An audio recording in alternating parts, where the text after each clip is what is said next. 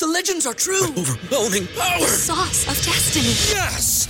The most legendary sauce has arrived as McDonald's transforms into the anime world of WickDonald's. The greatest flavors unite in all new savory chili McDonald's sauce to make your 10-piece Wick Nuggets, fries, and Sprite ultra-powerful. Unlock manga comics with every meal and sit down for a new anime short every week only at WickDonald's. Ba-da-ba-ba-ba, go! At participating McDonald's for a limited time while supplies last. If you're a woman over 40 dealing with hot flashes, insomnia, brain fog, moodiness, or weight gain, you don't have to accept it as just another part of aging. The experts at MIDI Health know all these symptoms can be connected to the hormonal changes of menopause. And MIDI can help with safe, effective, FDA approved solutions covered by insurance. 91% of MIDI patients get relief from symptoms within just two months. Book your virtual visit today at joinmidi.com.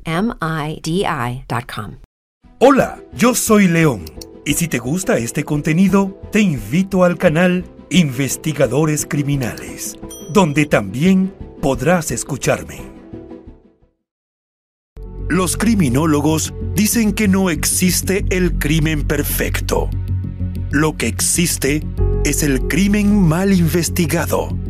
Siempre, en cualquier investigación, aparece una pista clave que lleva hacia el asesino. Encontrémosla juntos, repasando este caso abierto. Hola a todos, mi nombre es León y en cada video repasaremos todos los detalles de los más terribles casos criminales. Antes de empezar, no te olvides de suscribirte y dejar tu me gusta para que puedas seguir trayéndote el mejor contenido de investigación. Recuerda también activar la campanita, ya que estaré subiendo videos tres veces a la semana. Empecemos. El caso de Bethany Decker. Bethany Decker fue la viva imagen de la persona comprensiva y amable, siempre dispuesta a dar cariño y apoyo a los demás. También destacó por ser muy aplicada en sus estudios. De niña, siempre obtuvo buenas calificaciones en la escuela.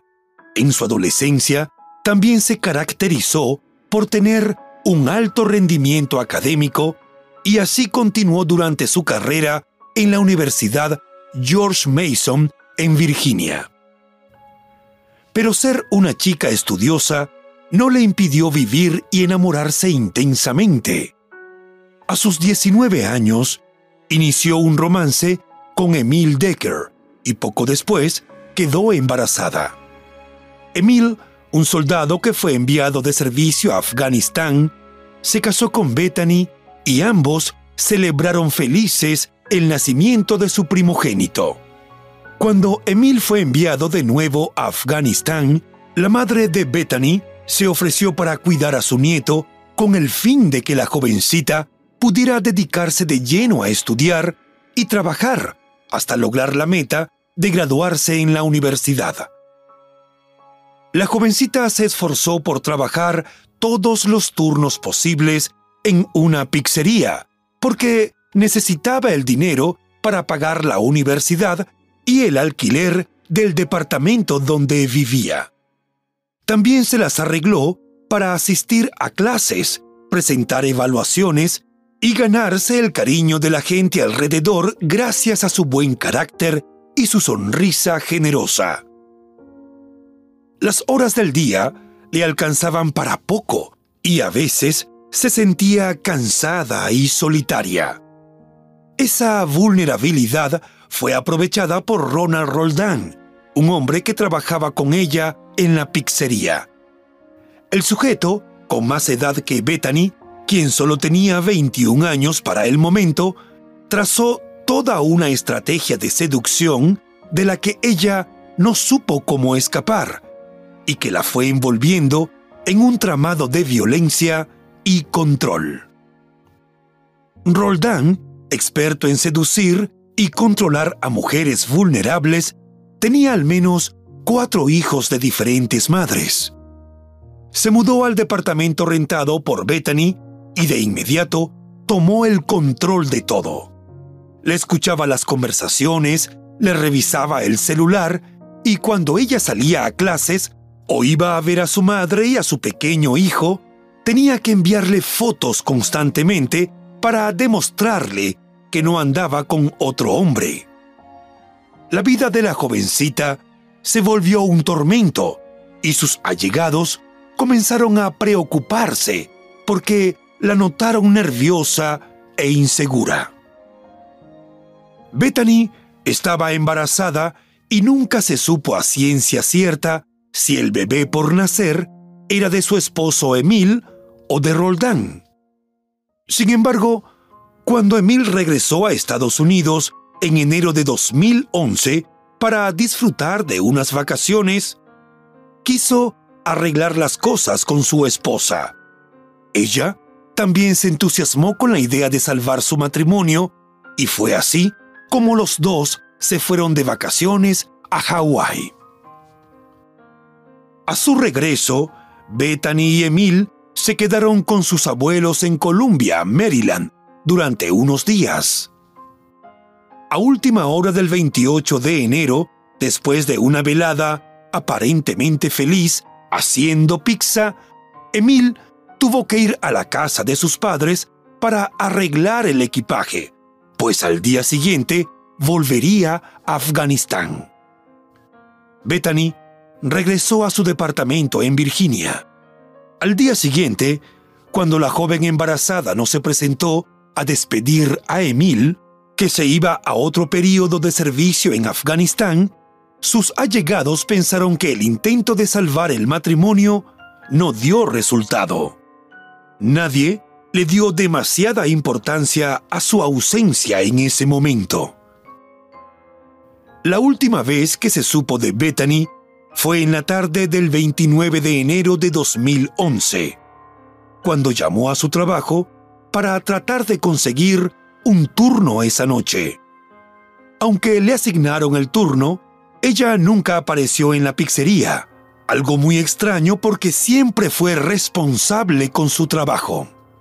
La joven no hablaba a diario con su madre, pero por sus publicaciones en Facebook, la familia se enteraba de que estaba bien. Sin embargo, transcurrieron más de dos semanas sin una llamada telefónica y eso ya no era normal. La madre le pidió a los abuelos que fueran a visitar a Bethany y ocurrieron dos cosas que causaron alarma. Al llegar, encontraron el auto de su nieta estacionado frente a la vivienda, pero estaba sucio y tenía una llanta vacía. Era obvio que nadie lo había usado en muchos días. El segundo hecho preocupante fue que no hallaron ni rastros de Bethany y los vecinos dijeron que tenían muchos días sin verla. Paralelamente, el esposo de Bethany y algunos amigos que recibieron mensajes enviados por ella a través del Messenger de Facebook se mostraron sorprendidos por la mala ortografía y el mal manejo del idioma, algo que nunca antes había ocurrido porque la joven estudiante universitaria tenía una ortografía y redacción impecables. Preocupados por lo inusual del hecho, le dijeron a la madre que algo raro pasaba con su hija. Fue el 19 de febrero cuando la familia finalmente tomó la decisión de notificar a la policía la desaparición de Bethany. Los investigadores hablaron con Roldán, quien admitió que la vio por última vez el 29 de enero, pero dijo que ella salió sin decirle para dónde iba y que no podía decir qué ropa vestía cuando se fue porque él salió a sacar dinero en efectivo de un cajero automático y cuando regresó, ella ya no estaba. Roldán se quedó en el departamento esperando que una exnovia, identificada como Daniel Olvera, fuera a llevarle a dos de sus hijos para que los cuidara mientras ella trabajaba. Cuando Daniel fue a dejar a los niños, preguntó dónde estaba Bethany, pero Roldán dijo que se había ido. Al retornar horas después, Daniel volvió a preguntar por Bethany y Roldán no pudo ofrecer ninguna explicación lógica, relató la mujer al ser interrogada por los investigadores de la desaparición.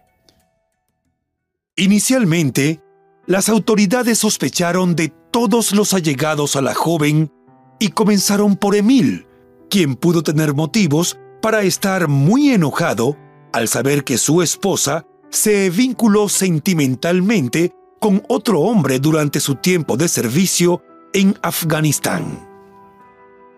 Sin embargo, el soldado fue rápidamente descartado porque le dio toda su colaboración a los investigadores y se sometió voluntariamente a la prueba del polígrafo. Además, no tuvo el tiempo necesario para secuestrar a Bethany y luego estar a la hora precisa tomando el vuelo que lo llevaría nuevamente a cumplir su servicio fuera de Estados Unidos. Emil y uno de los amigos a quienes supuestamente Bethany les mandó mensajes por Facebook dijeron que la persona que les escribió no pudo responder preguntas básicas sobre el reciente viaje a Hawái o sobre la vida de Bethany. Posteriormente, cuando las autoridades obtuvieron una orden judicial para los registros de Facebook, hallaron que la dirección IP de Roldán se usó para acceder a la cuenta. Los detectives sospecharon enseguida que el hombre se valió de esa treta para ganar tiempo y evitar que familiares y amigos descubrieran la desaparición de la joven embarazada. El hombre nunca admitió que tuvieron algún conflicto, por lo cual resultaba ilógico que ella se fuera sin motivo. También fue muy extraño que él regresara a la casa de su madre en un barrio pobre en vez de permanecer en el departamento a la espera del retorno de su novia.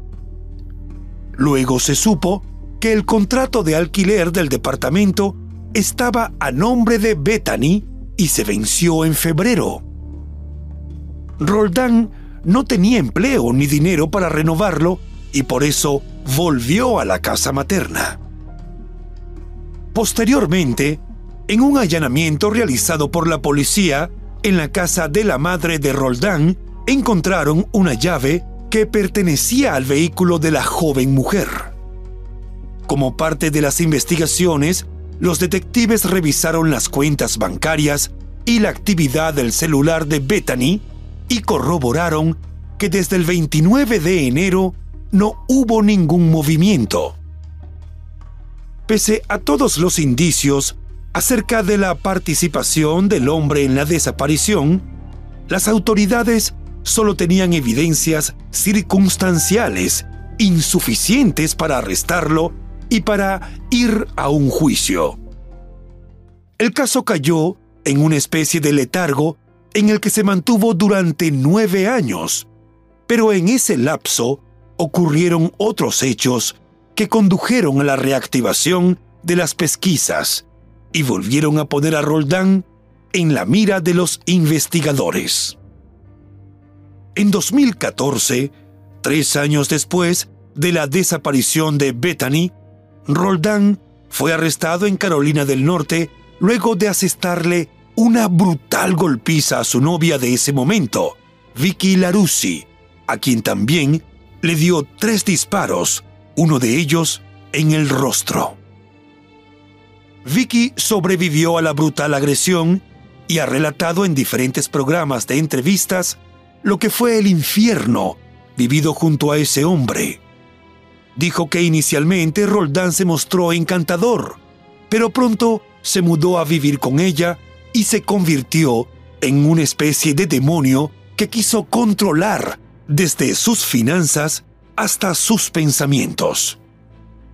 Detalló que la violencia psicológica y la física fueron constantes y que cada vez que ella quiso dejarlo, él la amenazaba con matarla y hacerla desaparecer sin dejar rastro. Por eso, a medida que se han conocido detalles del caso de Vicky, los investigadores de la desaparición de Bethany han encontrado valiosas coincidencias. El día de la pelea que casi le cuesta la vida, Vicky relató que estaba sentada frente a su computador cuando Roldán entró a la casa y sin decir una palabra, tomó el celular de ella, lo arrojó al piso, la aló por el cabello, la golpeó con una furia incontenible y la lanzó al piso, donde la mordió en la espalda y la intentó asfixiar. En ese momento, ella vio que debajo de la mesa estaba un revólver con el que Roldán solía amenazarla y tomó el arma. Ella le disparó y lo hirió, pero él le arrebató el arma y le dio tres disparos, uno de ellos en el rostro, y a causa de eso, ella perdió un ojo. El caso fue a juicio en 2016 y el hombre pretendió hacerse la víctima, pero el jurado consideró que Vicky actuó en defensa propia. En 2016, Roldán fue sentenciado a seis años de prisión luego de declararse culpable de un delito grave de agresión con un arma mortal con la intención de matar con lesiones graves y un delito grave de agresión con lesiones corporales graves en relación con su brutal ataque contra Vicky. Ella ha dicho que cree que él mató a Bethany y se deshizo de su cuerpo, pues en varias oportunidades en que la golpeó, le dijo que era mejor para ella quedarse callada y no denunciar la agresión a la policía, porque él sabía cómo hacer desaparecer a la gente. Roldán se preparaba para salir en libertad en noviembre de 2020, tras cumplir la condena en Carolina del Norte. Pero las autoridades tenían otros planes muy distintos.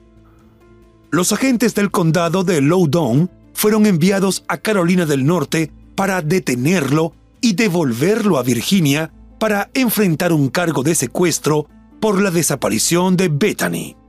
El alguacil, Mike Chapman, dijo que sus detectives tenían la firme determinación de encontrar justicia para Bethany y su familia. En diciembre de 2020, Roldán, de 40 años, fue acusado por un gran jurado de Loudoun de asesinato en segundo grado. La decisión se produjo un mes después de haber sido acusado de secuestrar a Bethany. El proceso ha sido largo y el juicio finalmente tendrá lugar en enero de 2023, luego de marchas y contramarchas. Entre los hechos más recientes, destaca que en marzo de 2022, un juez del Tribunal de Circuito del Condado de Loudoun rechazó un intento de que Roldán fuera puesto en arresto domiciliario en espera de su juicio. Durante la audiencia de fianza, la defensora pública, Lori O'Donnell, argumentó que Roldán no representaba un riesgo de fuga ni un peligro para sí mismo o para la comunidad, que son los dos criterios principales que se utilizan para negar una libertad bajo fianza. Sin embargo, Shaniqua Clark, la subprocuradora principal, estuvo en total desacuerdo con el planteamiento de la defensa describió un patrón de comportamiento agresivo y violento por parte de Roldán y, como para no dejar lugar a dudas, llamó a testificar a Vicky, la víctima de agresión doméstica, en 2014. Además, enumeró otras condenas anteriores del hombre por conducir bajo la influencia de sustancias ilegales, por destrucción de propiedad, así como una acusación de abuso contra otra de sus novias. El juez Douglas Fleming Jr. se rehusó a otorgar la fianza, pues, basándose en la naturaleza grave del cargo y la agresión doméstica, el hombre representaba una amenaza potencial para la comunidad. La defensora O'Donnell pidió reconsiderar la decisión en virtud de que nunca se ha encontrado el cuerpo de Bethany y por tanto no ha habido evidencia de un asesinato. Sin embargo, el voluminoso expediente del caso tiene abundante información proporcionada por la oficina del sheriff, 1,3 terabytes de datos y unos 60.000 archivos, entre ellos más de 100 páginas de solicitudes de allanamiento y entrevistas con testigos realizadas en 2011 y 2014. La subprocuradora Clark dijo que los fiscales están preparados para presentar la evidencia de lo que le sucedió a Bethany cuando se convoque un jurado para escucharlo el próximo 30 de enero de 2023. En ese momento, se espera conocer la verdad sobre la desaparición de la joven madre de 21 años, que ha permanecido sin resolver desde 2011, cuando ella intentaba recomponer su vida y alejarse de la tormentosa relación con Roldán.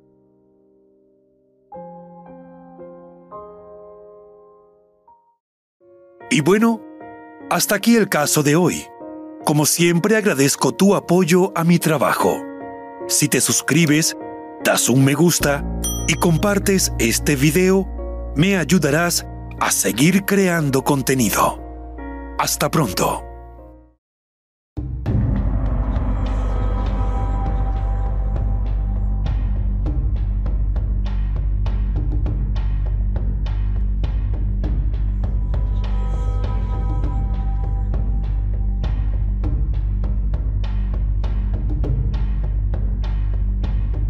¿Te preocupas por tu familia? Entonces, ¿por qué darles solo huevos ordinarios cuando pueden disfrutar de lo mejor? Eggland's Best, los únicos huevos con ese delicioso sabor fresco de granja, además de la mejor nutrición, como 6 veces más vitamina D, 10 veces más vitamina E y 25% menos de grasa saturada que los huevos regulares, además de muchos otros nutrientes importantes. Así que, dales los mejores huevos. Eggland's Best, mejor sabor, mejor nutrición, mejores huevos.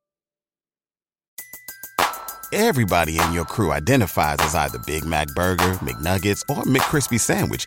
But you're the filet fish Sandwich all day.